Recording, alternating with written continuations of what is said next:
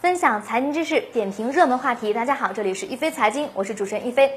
根据全国人口普查数据库的最新数据显示，我国2018年全国人口数量为十三亿九千零八万人，北京和东三省的常住人口出现负增长。其中呢，2018年末北京市常住人口为两千一百五十四点二万人，比上年末减少了十六点五万人。东三省中，吉林省常住人口是两千七百零四点零六万人，比二零一七年的两千七百一十七点四三万人减少了十三点三七万人。黑龙江省常住人口三千七百七十三点一万人，比二零一七年减少了十五点六万人。辽宁省常住人口四千三百五十九点三万人，比二零一七年减少了十五点三三万人。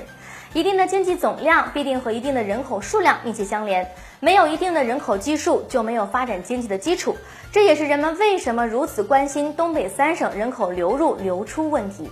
但是，北京市和东三省人口负增长的原因不同。东三省的人口负增长呢，是人口自然增长率低和人口流出双重原因造成的。北京市以往的人口增长呢，主要是人口机械迁入造成的。近两年人口负增长，主要是人口调控政策的结果。东北目前的经济状况，人们自然而然的想到了美国的袖带。那么什么是袖带呢？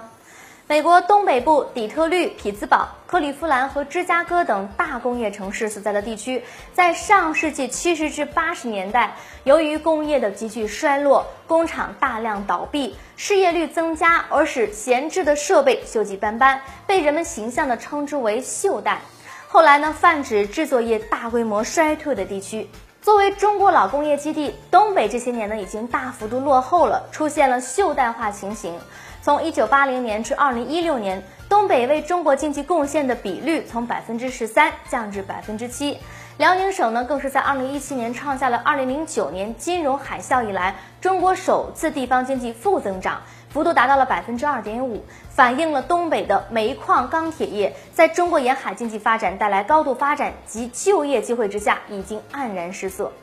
经济可持续发展遇到了瓶颈，老城市日趋破败。扩张的新城呢，无人居住。昔日繁荣的东北，面对资源枯竭、劳动人口大幅度的减少、老龄化严重、青年人口大规模流失、扩张性增长、前途迷茫的状况，短时间难以改变。虽然近年来中央政府对东北地区投入了巨资和放宽政策刺激经济发展，但因东北地区国企为大、官僚主义严重等原因，依然留不住人才和年轻人。